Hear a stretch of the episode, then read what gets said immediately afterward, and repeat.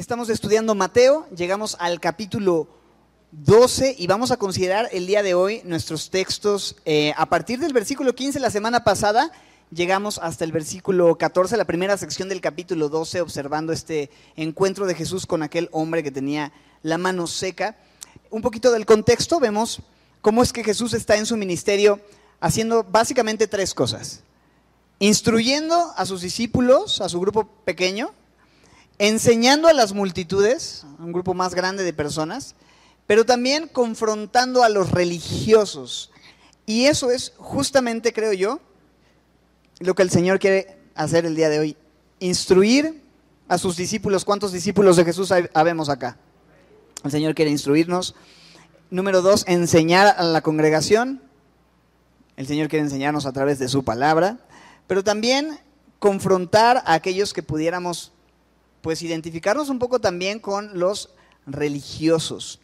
Em, pero antes de entrar en nuestro texto, vamos a orar y comenzamos a observar el verso a verso este texto. Señor, gracias por tu amor. Dirígenos en este estudio, en este tiempo de meditación bíblica. Gracias por lo que tú estás hablando a nuestras vidas ya, Señor, y lo que hoy quieres recordarnos y enfatizar. Em, enséñanos, Señor, y que podamos tener un corazón sensible, dispuestos a recibir e inquirir de ti lo que tú quieres hablar. En el nombre de Cristo Jesús. Amén.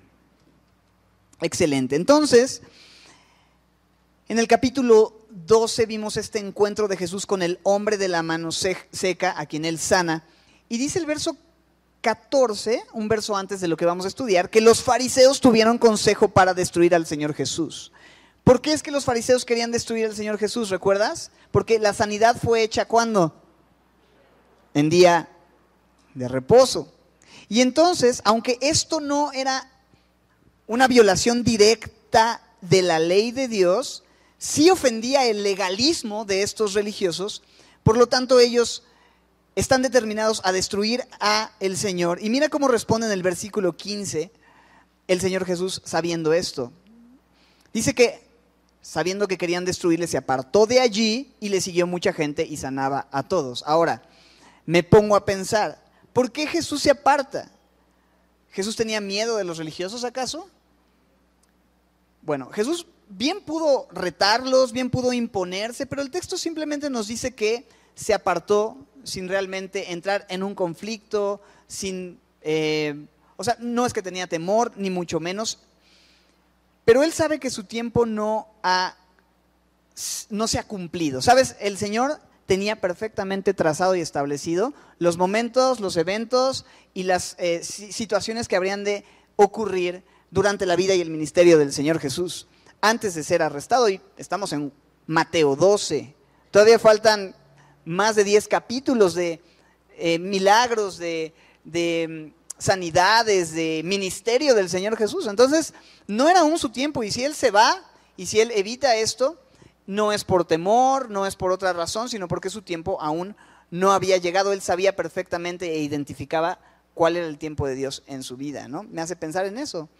Es bueno siempre estar seguros de que Dios nos tiene en el momento en el que estamos haciendo lo que estamos haciendo y que sea su tiempo y su plan y su propósito de vivir lo que estamos haciendo. Pero dice ahí que la gente le seguía, ¿no? O sea, aunque él se iba, personas lo seguían. Los religiosos lo rechazan, pero la gente le seguía. Y dice que sanaba a todos. En esa multitud de gente que iba con necesidades, el Señor Jesús a nadie echaba fuera. Sanó a todos, ojo, en ese momento. Porque durante la vida y ministerio de Jesús, Él sanó a toda la gente en todo el mundo mientras Él estuvo en la tierra. No, realmente no fue así, pero en ese momento lo hizo. Entonces, debemos saber que el Señor fue capaz de decir, he acabado la obra que me diste, aun cuando había muchos enfermos. Él sabía en ese momento que era tiempo de sanar a todas las personas que le seguían en ese momento específico y simplemente me hace pensar y observar algo. Todo aquel que viene al Señor Jesús, Él no le echa fuera, ¿verdad?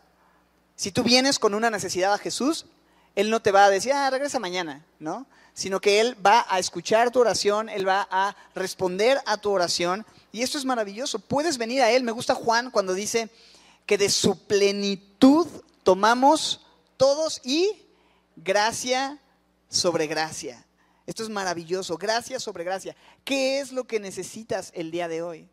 ¿Qué es lo que te hace falta tomar del Señor Jesús? Puedes venir, puedes acercarte confiadamente al trono de la gracia para alcanzar misericordia y hallar gracia para el oportuno socorro. ¿Quién es tu socorro? ¿Quién es tu pronto auxilio en las tribulaciones? Tiene que ser Él, a Él es a quien tenemos que acudir. Entonces, me gusta observar eso, digo, son detalles que hay en el pasaje que no me gusta pasar por alto, no, quiero pasar por alto. Pero dice algo en verso 16 muy interesante, dice que les encargaba rigurosamente. O sea, era muy enfático, hey, eh, que no le descubriesen, ¿no? Que no, eh, eh, en, otras palabras, que no fueran de chismosos a decir, aquí está Jesús, ¿no?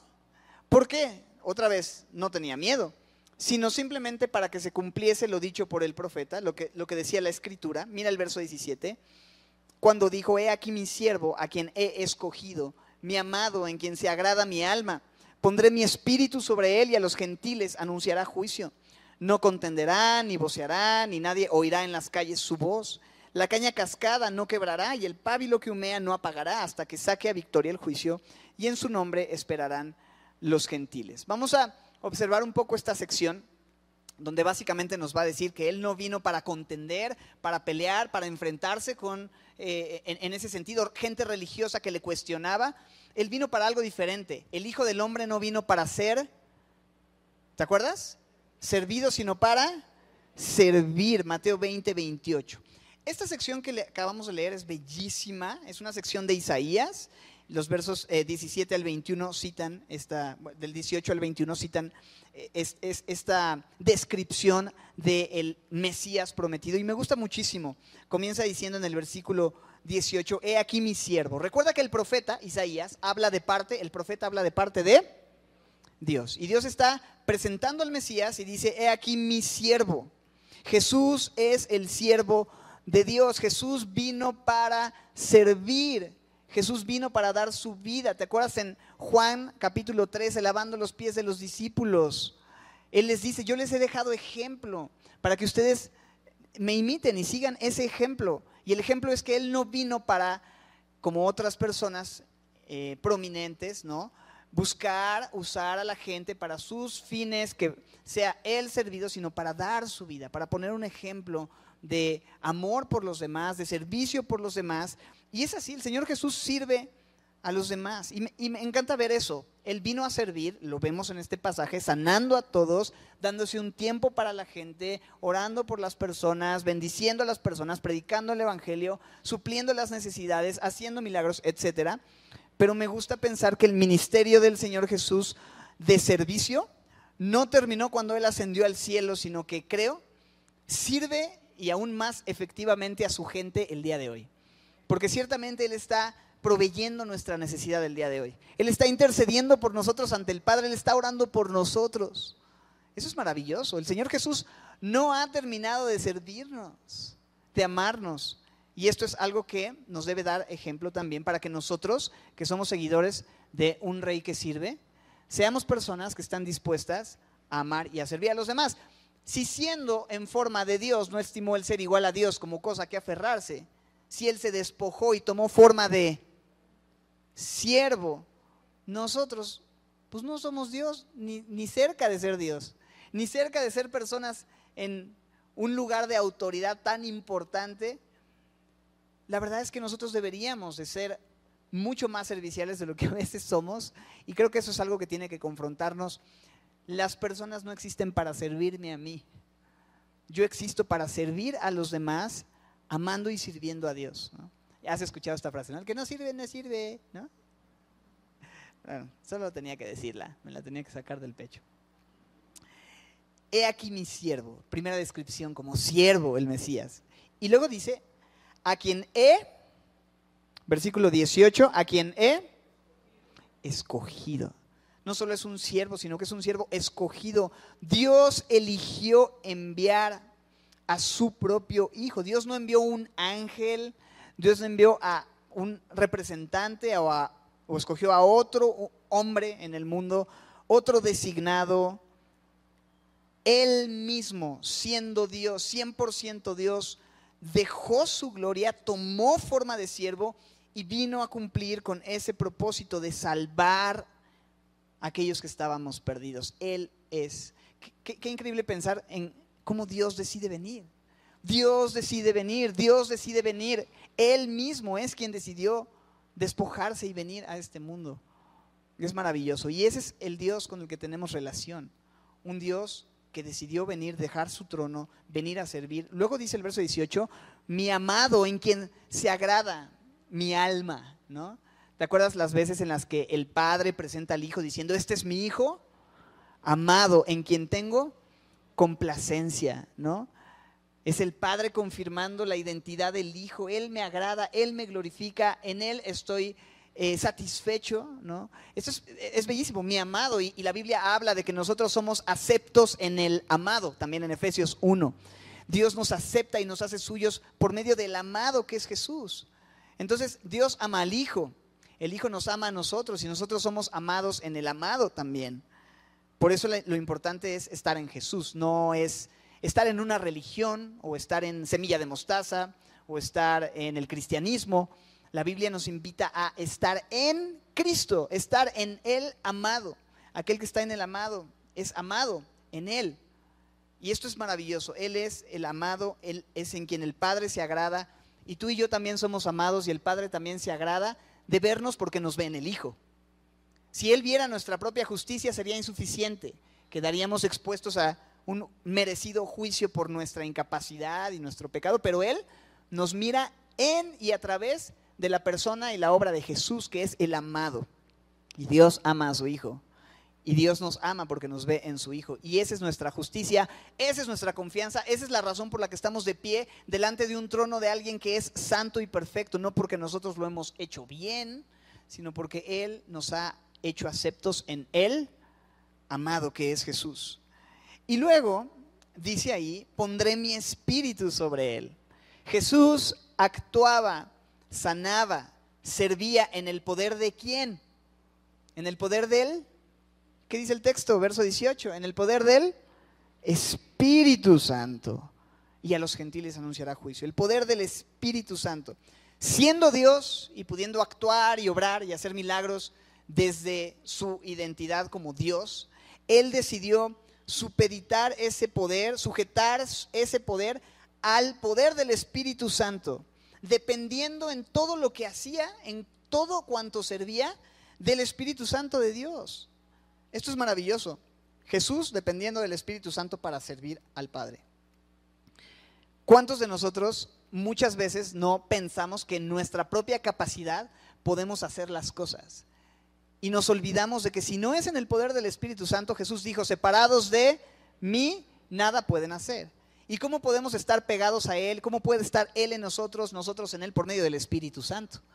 Entonces necesitamos al Espíritu, cualquiera que sea el trabajo, la función, lo que sea que Dios te esté llamando a hacer hoy. Mira, en tu trabajo, ya sea entregar reportes, ya sea contestar llamadas, o, en tu trabajo en casa, quizá alguna mamita que es tiempo de cambiar pañales, ¿no? que es tiempo de preparar la comida para sus pequeños, de revisar tareas, si eres estudiante, si es tiempo de hacer trabajo, si es tiempo de asistir a la escuela, em, como padres con nuestros hijos, como hijos, honrando a nuestros padres, eh, eh, cualquiera que sea tu, tu vocación, tu profesión o lo que sea lo que te dediques, si no es en el poder del Espíritu Santo, no vas a poder hacer nada.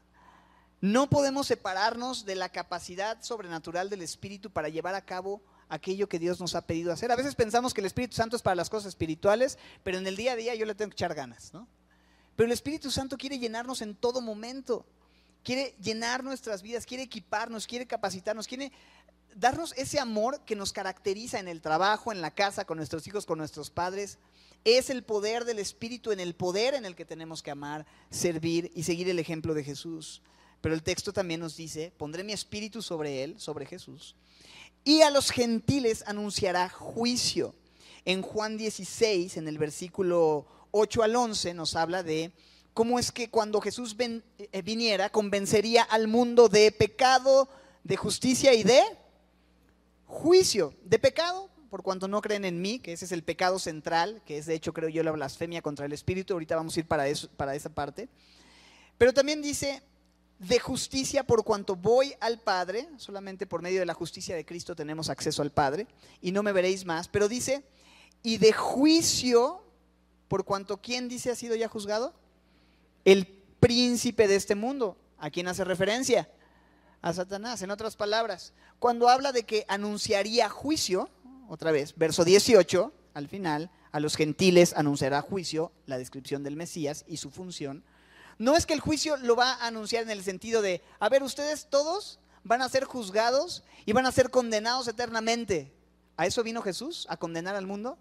La luz vino al mundo, ¿no? E, e, el Hijo de Dios no vino al mundo para condenar al mundo, sino para que el mundo sea salvo. Entonces, el juicio que él anuncia es el juicio del pecado, el juicio de sus enemigos, el juicio de el diablo. Y todo esto se logró en la cruz del Calvario, en donde él exhibió públicamente a, los a las potestades, ¿cómo es? Exhibió públicamente a los principados y a las potestades y triunfó sobre ellos en la cruz del Calvario. Y ahí es donde Él pagó por completo y condenó, dice la Biblia también en Romanos, condenó al pecado en su carne, en la carne.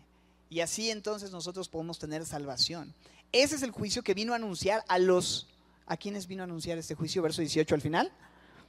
A los gentiles. ¿Y quiénes son los gentiles? Pues la gente amable, ¿no? ¿Qué gentil es usted? No, no es cierto.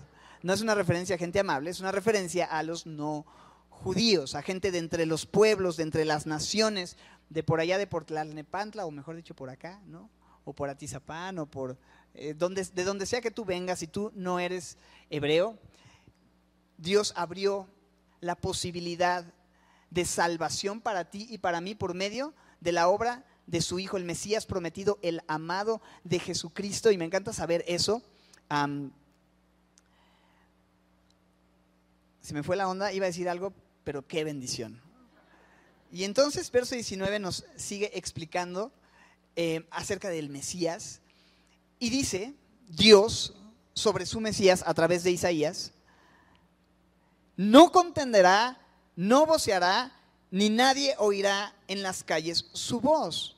O sea, no vine para levantar en armas al pueblo, para con un carácter intenso convocar a las multitudes a una revolución y organizar manifestaciones que alzan la voz, sino que su trabajo fue uno a uno, de corazón a corazón. Él no venía como un líder revolucionario, sino como ese siervo que estamos observando y describiendo, o, leemos su descripción aquí, amado, humilde, servicial, que cuando tuvo que alzar su voz y exhibir la hipocresía de los religiosos, lo hizo, pero su trabajo no era defenderse a sí mismo, creando un ejército de defensores y un movimiento y una campaña pro Jesús o algo así, sino simplemente confiar en la soberanía y los tiempos predeterminados que Dios dispuso en su soberanía. Dios, tú sabes, este no es mi tiempo, descanso en ti, confío en ti, se apartó del conflicto y no enfrentó a los religiosos en ese momento de una forma hostil. ¿Me explico?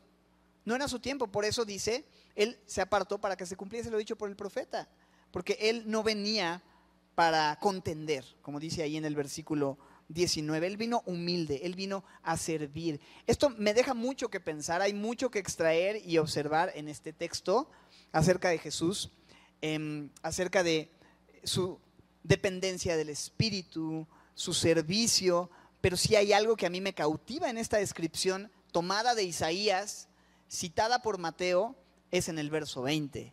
La caña cascada, ¿qué dice? No quebrará. Y el pábilo que humea, no apagará hasta que saque a victoria el juicio. Y, esto es una de mis descripciones favoritas de Jesús, de la obra de Jesús en la vida de las personas de cómo Dios obra en la vida de la gente, porque implica una tremenda paciencia, implica que Él da oportunidad. La caña, dice ahí, no quebrará la caña cascada, ¿no? La caña cascada no quebrará.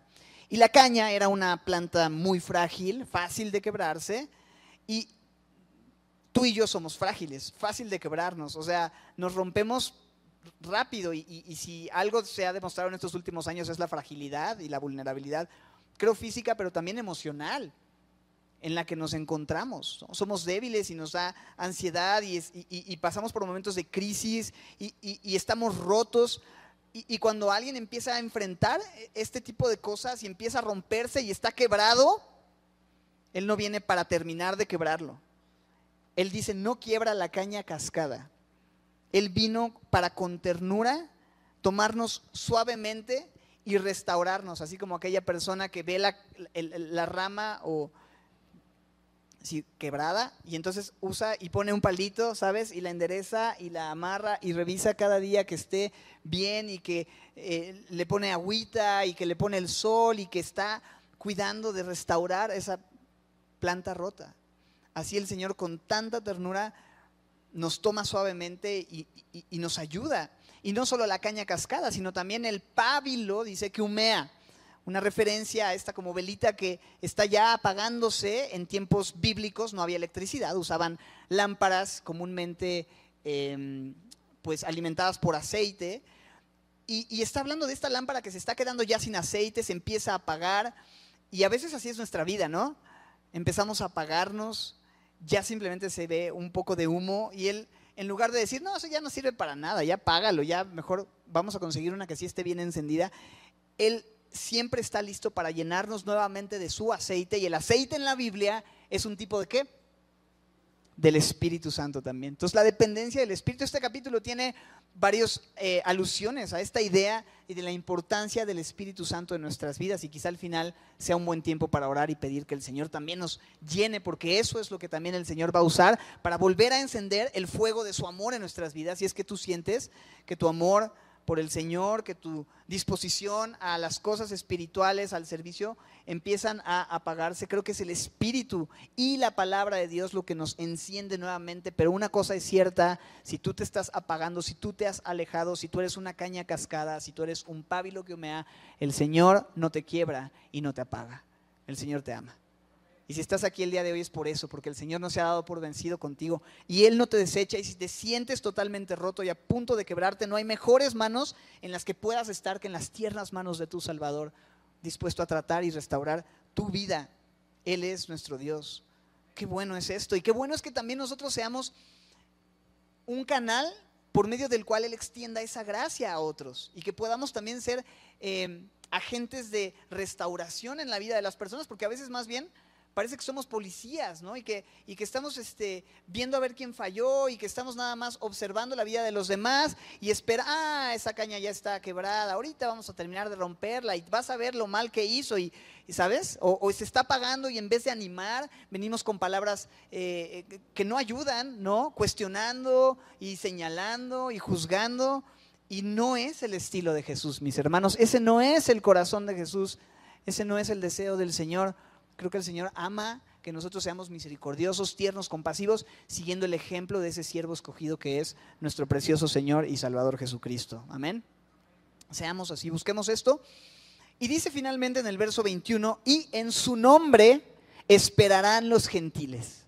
Me gusta esta idea de esperar, pensando en la idea de una esperanza, ¿no? Tengo una, estoy esperando, tengo un, un anhelo anticipado de que algo va a suceder y mi esperanza no puede estar puesta en ningún otro lugar como gentil, ¿no? Sino en Cristo Jesús. No hay otro lugar donde podamos esperar. A veces ponemos nuestra esperanza en un cambio de circunstancias, en un mejor sueldo, en un mejor trabajo, en un cambio de situación mundial, en, sea político, sea de salud, sea de cualquier cosa. Pero mis hermanos, todo eso nos va a decepcionar, nada de eso va a poder cumplir la voluntad de Dios en nuestras vidas es Cristo Jesús, solamente es el único que no nos va a fallar, es el único que no nos va a quedar mal. Entonces no sé dónde estés esperando, pero el único que tiene poder para salvar y dar paz y restaurar es Jesús. En Él esperarán los gentiles. La pregunta obligada es, ¿en dónde estás esperando tú? ¿En dónde estoy esperando yo? ¿Dónde está puesta mi esperanza? ¿Cuál es mi anhelo? ¿Qué espero que cambie para tener paz y gozo? Es Jesús nuestra esperanza y espero que así sea. Y si no, este es un buen día para arrepentirnos. Señor, perdóname por poner mis ojos en el lugar equivocado y esperar y esperar y esperar donde no hay nada que esperar. Quiero esperar en ti. cantaba, cantaba un autor eh, cristiano, esperar en ti difícil sé que es, ¿no? Porque ciertamente no es fácil, pero nada vale más la pena que esperar en Él, porque al final Él va a responder y Él va a suplir aquello que necesitamos. Fue traído entonces, verso 22, a Él un endemoniado, un endemoniado, ciego y mudo, pobre cuate, ¿no? Nada más faltaba el bruto, sordo, testarudo, ¿no? Eh, no sé cómo era ese himno, pero bueno, el punto es que estaba muy mal y le sanó de tal manera que el ciego y mudo veía y hablaba, ¿no? O sea, Jesús con ese poder que nadie más tiene, obrando sobre los demonios, con la autoridad sobre demonios, autoridad y poder sobre el cuerpo humano. Y el texto, ¿qué dice acerca de su sanidad? ¿Cómo le sanó? ¿Qué dice? La respuesta es, no, no dice nada. Solamente dice que le sanó. ¿Y sabes qué me gusta pensar? Que Dios no tiene un método único y específico para sanar a las personas e idéntico con todos. Cuando tú vas viendo las sanidades en los evangelios, te das cuenta que con uno obraba de una manera, con otro obraba de otra manera. A este le decía, ve a lavarte allá, al otro untaba en sus ojos lodo, en el otro escupía, en el otro simplemente con la palabra, el otro a la distancia, el otro cerca. ¿Sí me explico? Lo importante no es tanto el cómo, sino el qué, que hay sanidad en Jesús. Es decir, que hay salvación en Él. Es cierto que a todos nos salvó de la condenación eterna que teníamos merecida por nuestro pecado y nos trasladó de la muerte a la vida, de las tinieblas a la luz, ¿cierto? El cómo lo hizo, que si fue a través de una enseñanza, que si fue porque me llevaron a la iglesia, que si fue mi mamá que me predicó, que si cuando era niño, que si cuando era grande, que si cuando en el... ¿Sí me explico? O sea, realmente los detalles finos acerca de, de cómo no son lo importante. Lo digo porque a veces estamos esperando que, así como Dios obró en mi vida, lo haga en la vida del, otro. Ah, no es que tú tienes que hacerlo. Porque yo cuando tenía el tiempo que tú tienes de cristiano, ya andaba yo en la sierra con, la gente y ahí predicaba el evangelio. Y tú yo te veo que tú pues no, no, sales de tu casa, brother. ¿no? Y es como, o sea, sí entiendo eso, pero al final Dios va llevando a cada uno en un proceso desde su salvación durante su santificación, hasta que Él llama a casa en diferentes maneras, en diferentes tiempos, y es soberano sobre todo eso. ¿Te acuerdas cuando él está em, también en un pasaje donde él unta lodo sobre los ojos de un ciego y el primer paso es que le dice, ahora cómo ves? Y él dice, veo como formas, como siluetas de hombres, como árboles a los hombres. Y después vuelve a lavarle y finalmente ya ve bien. Hay un proceso. Con otros es inmediato, que ven bien, pero el punto es, Dios tiene un trato individual y tenemos que pensar en eso. Al final, Él es el único poderoso para abrir los ojos de los ciegos y a poco no ha abierto tus ojos le puedes ver a Él. ¿Y a poco no ha desatado tu lengua para que puedas hablar y ahora sí tener algo que decir cuando alguien viene con alguna circunstancia? Porque antes era que tenías que decir algo, ¿no? Y no es lo mismo tener que decir algo a tener algo que decir. Y ya no somos mudos. Ya podemos decir, ¿sabes qué? Te voy a hablar de alguien que puede ayudarte en tu situación. De alguien que te está buscando. De alguien que te ama. De alguien que es fiel, que no falla y alguien que puede ayudar a la restauración de tu vida en este proceso difícil. Te voy a hablar de Jesús y puedes hablar de Él. Y puedes verle a Él y puedes hablar de Él y ese es nuestro llamado. Y toda la gente al ver esta sanidad, versículo 23, toda la gente estaba atónita, estaban en shock al ver esto. ¿Cómo puede ser que lo hiciera? Y entonces empiezan a preguntarse lo lógico, ¿será este aquel hijo de David? Este Mesías anunciado por los profetas y prometido que habría de venir a salvar al mundo, ¿será este? ¿Cuál es la respuesta? Ahora sí que la respuesta es, sí, absolutamente sí, este es. Pero obviamente cuando los religiosos ven que la gente está preguntándose si Jesús era el Mesías, con su ceguera espiritual, con su endurecimiento, endurecimiento de corazón, llenos de celos, llenos de odio, sugieren algo completamente errado. Versículo 24. Estos fariseos religiosos, al oírlo, decían, este no echa fuera a los demonios, sino por Belcebú, príncipe de los demonios. Belcebú. Entonces, ¿quién es Belcebú? Pues ahí me gusta cuando la Biblia se explica a sí misma, ¿no? Pues el príncipe de los demonios.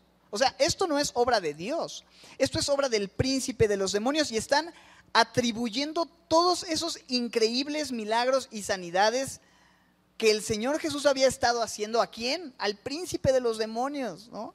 Y vamos a ver cómo Jesús tiene una forma, como siempre, brillante de responder ante este absolutamente errado argumento que estos hombres eh, presentan. Y Jesús quiere que la gente tenga claridad de quién es el autor de estos milagros.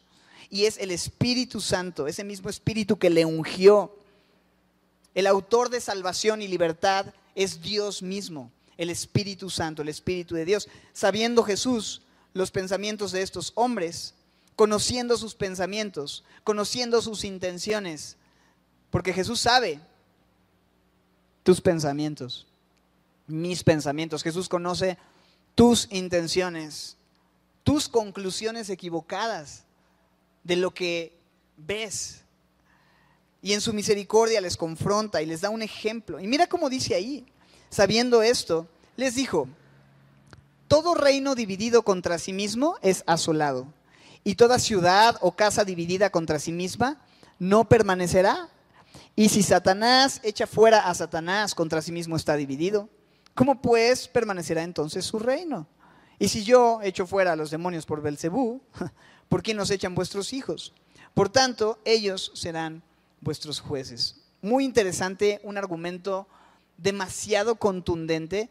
Cuando un equipo está dividido, ya sea un reino, una ciudad, una casa, y hay conflicto interno de división, está condenado a terminar, no va a poder permanecer en conflicto. Muy sencillo, en un equipo.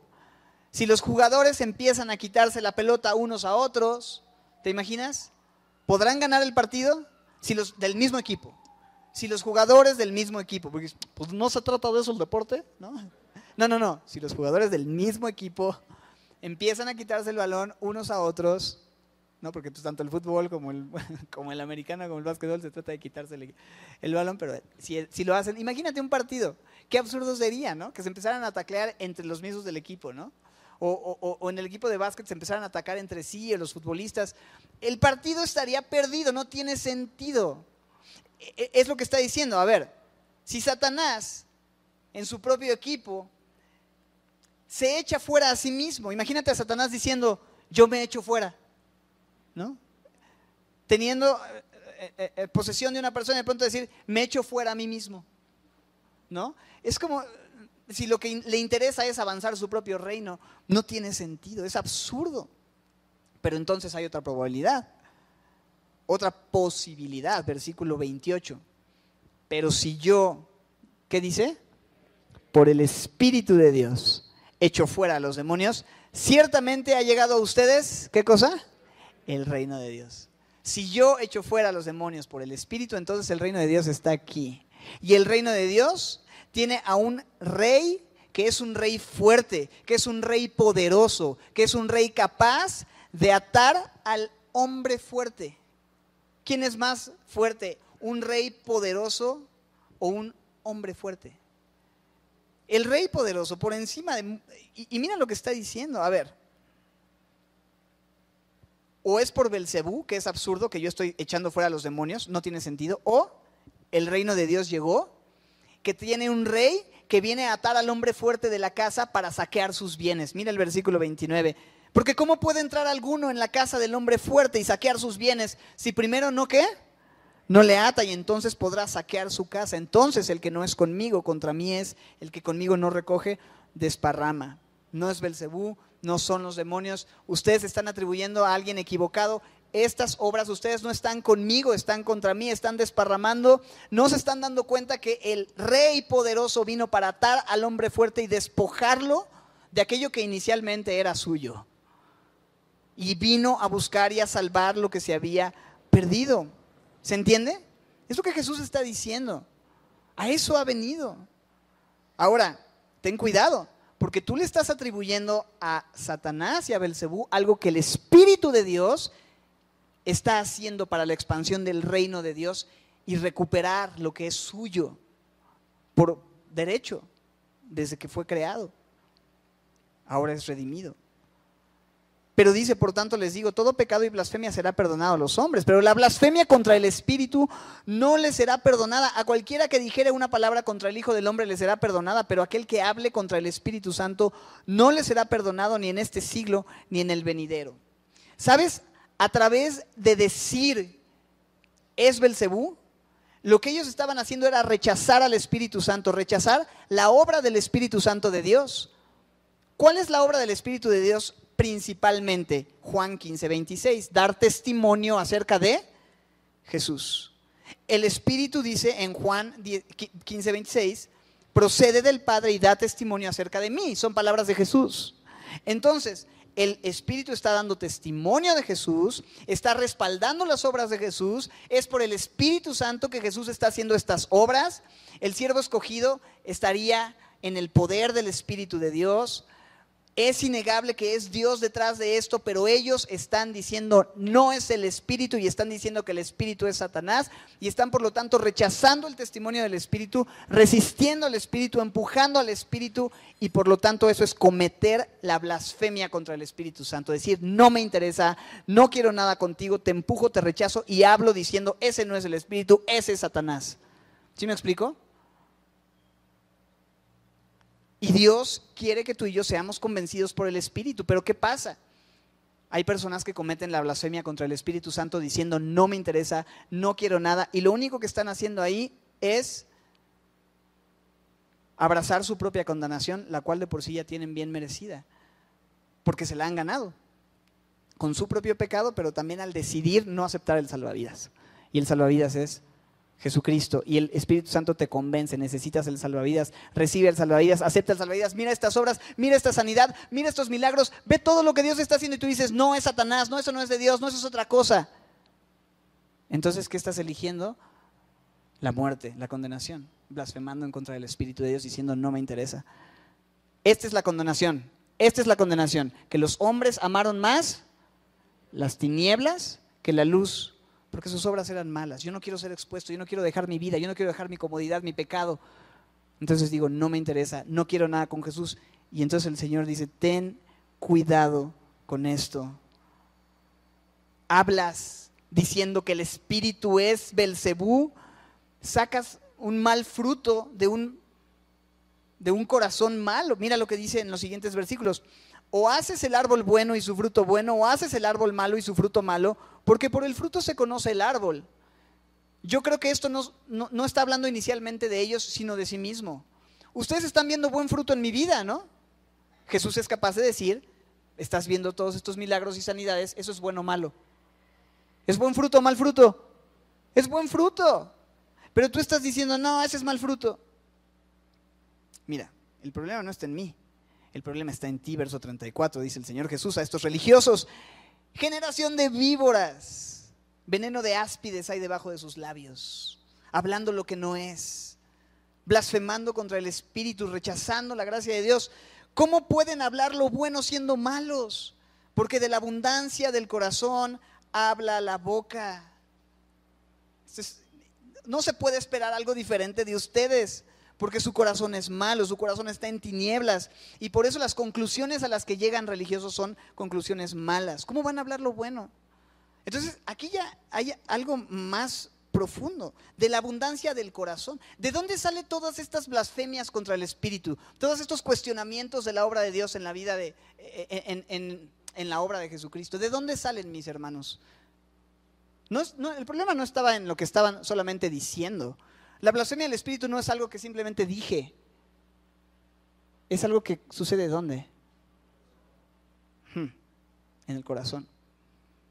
Porque es en tu corazón en donde tú puedes aceptar o rechazar a Jesucristo como tu Salvador y, y, reconocer a Jesucristo como el Rey, sí, Rey de Reyes, Señor de Señores, pero también Rey de tu vida y Señor de tu vida, de tu corazón, ¿cierto? Y si tú le rechazas en tu corazón, entonces te va a llevar a decir sandeces. Y, se manifiesta en todo tipo de palabras, ¿no? Y de comentarios. Y de repente estamos chismeando y estamos este, albureando o estamos participando de cosas que no y estamos... Y, y eso simplemente es una manifestación de un problema más profundo. Pero el hombre bueno, verso 35, del buen tesoro de dónde? del corazón saca buenas cosas. Y el hombre malo del mal tesoro del corazón saca cosas malas. Jesús estaba sacando cosas buenas o malas de un buen tesoro. Y los religiosos estaban sacando cosas buenas o malas por un corazón malo. ¿Y quién puede cambiar nuestro corazón? ¿Y quién puede cambiar ese corazón de piedra y darnos uno de carne? Solo Él puede cambiar nuestro corazón, limpiar ese corazón que es engañoso y perverso, que tiende a la maldad, que tiende al rechazo, que tiende a la blasfemia, a rechazar el testimonio del Salvador. Y yo les digo, de toda palabra ociosa que hablen los hombres, de ella darán cuentas en el día del juicio, porque por tus palabras serás justificado y por tus palabras serás condenado. Ahora, no es en sí las palabras, porque las palabras de dónde vienen? Del corazón. Entonces las palabras y tus conclusiones a través de lo que tú dices, a través de quién es para ti Jesús, de quien tú declaras que es Jesús en tu vida, provienen de un corazón que tiene o un buen tesoro o un mal tesoro. Provienen de un árbol que es bueno o que es malo. No es que, porque la verdad, ¿quiénes ofendemos muchas veces? Alce la mano quien, es, quien ofende, quien ha ofendido. Una, dos o diez o treinta veces. Y los que no, soy su fan. No, y sí, la Biblia dice, y el que no lo hace es un hombre perfecto, es una persona perfecta, ¿no? Pues aquí vamos a pedirle que suba para que le adoremos. Ah, solo Jesús es alguien que no ofendió. Pero la verdad es que ninguno de nosotros puede decir que no hemos ofendido en palabra. Entonces de repente dices, por tus palabras serás justificado, por tus palabras serás condenado. No, joven, ya valimos todos, ¿verdad? Porque todos hemos fallado. Pero aquí el punto no es tanto específicamente a quién has herido o qué has dicho sino en tu corazón. ¿Qué hay en tu corazón? Porque se refleja en tu corazón lo que hay por cómo hablas. Si hay quejas, si hay murmuración, si hay críticas, si hay contiendas, conflictos, insultos. Sabes, el Señor puede limpiar tu corazón para que puedas entonces hablar de una manera diferente. Y eso va a ser una obra del qué? Del Espíritu Santo. Solamente Él puede hacer eso. Un buen árbol, Jesús. Un mal árbol, todos los demás. Un buen tesoro del corazón. La palabra de Dios mora en abundancia en vuestros corazones para que hablemos con salmos, himnos, cánticos espirituales, edificándonos unos a otros. Pero cuando nuestro corazón hay cualquier otra cosa, entonces de la abundancia del corazón, publicas en Facebook. ¿Verdad? ¿Alguien ha dicho esto? Contextualizando un poquito esta, este, esta porción o este texto, de la abundancia del corazón mandas tus mensajitos por WhatsApp. De la abundancia del corazón publicas en tus redes, hablas con las personas, dejas ver lo que hay en, tu vida. ¿Qué te, ¿Qué te define? ¿Qué te describe? ¿Es evidente que has creído en Jesucristo como el Salvador o es más bien pareciera por cómo hablas que vives blasfemando del Espíritu Santo? que has rechazado el testimonio del Espíritu a tu vida y por lo tanto has rechazado al siervo escogido, amado, y has rechazado la luz y has amado las tinieblas y por lo tanto estás condenado. Simplemente estos textos, mis hermanos, son para examinar nuestras vidas. Yo no estoy diciendo aquí tú si eres salvo, tú no eres salvo, tú si eres salvo, tú no eres salvo. Yo no soy absolutamente nada. Me acordé de alguien, ah, no importa, era un chiste como paréntesis de una persona, los cuento para tener un pequeño break, pero eh, un, grupo de cantantes famosos que tenían un señuelo que sacaban con una toalla para que la gente se distrajera y entonces ya los famosos se pudieran ir al camerino. Y entonces sacaban al señuelo y un día le quitaron la toalla al señuelo y las fans y los fans lo vieron y dijeron, pero si no es nadie, ¿no? Ay, pobrecito, no es nadie. Entonces ahí se traían de bajada al Pobre señuelo, ¿no? Este, este ni es nadie. ¿no? no sé por qué estoy diciendo eso, pero qué bendición otra vez. Y sí había algo que sí, pero... ¿Cuál es el punto? ¿Es Jesús el tesoro de tu corazón? La perla de gran precio, yo entiendo que no somos nosotros. La perla de gran precio es el Señor Jesús. Y si Él llena nuestro corazón va a cambiar de dentro hacia afuera. Normalmente la religión propone un cambio de afuera hacia adentro. Pero ¿cómo le llamaba Jesús a los religiosos? Sepulcros blanqueados. Porque por fuera se ven bien bonitos, pero por dentro simplemente contienen putrefacción y muerte. Y solamente el Señor Jesús puede dar vida y puede cambiar nuestra manera de vivir. Pero creo que la advertencia es, no resistas al Espíritu Santo. Cree la obra de Dios, lo que Él está haciendo. Recibe a Jesucristo en tu vida. Hazlo el Señor de tu, de tu reino, de tu corazón. Espera en Él. Somos endemoniados, sordos, mudos, torpes, etcétera, ¿no? Pero Él quiere hacer una obra de transformación y al rendirnos, al hacerle nuestro tesoro y al permitirle transformar nuestro corazón, Él va a producir buen fruto. Y en esto es glorificado el Padre, en que llevéis mucho fruto y buen fruto que abunde para su gloria. Podemos ser libres, podemos ver, podemos hablar, podemos ser sanados, podemos ser restaurados si estamos quebrados, ser encendidos si estamos apagados. Todo eso es posible porque Jesús es el siervo amado y escogido que Dios envió para con su espíritu convencernos de nuestra necesidad, llenar nuestros corazones, saciar nuestra vida y así poder glorificar al Padre, cumplir nuestro propósito y con ello encontrar verdadera plenitud y paz. No es lo que estamos buscando, plenitud y paz. Eso es posible cuando nosotros rendimos nuestras vidas al Salvador. Te invito a que lo hagas hoy. No sé si es la primera vez que estás aquí, creo que dijeron todos que ya están acá, pero yo sé que algunos pudieran hoy, igual tienes un tiempo viniendo, pero no te has rendido y has estado resistiendo al Espíritu, no lo hagas más. No seas como esos religiosos. Ríndete, síguele. Ven a Él como estas multitudes que vinieron, se acercaron y recibieron lo que necesitaban.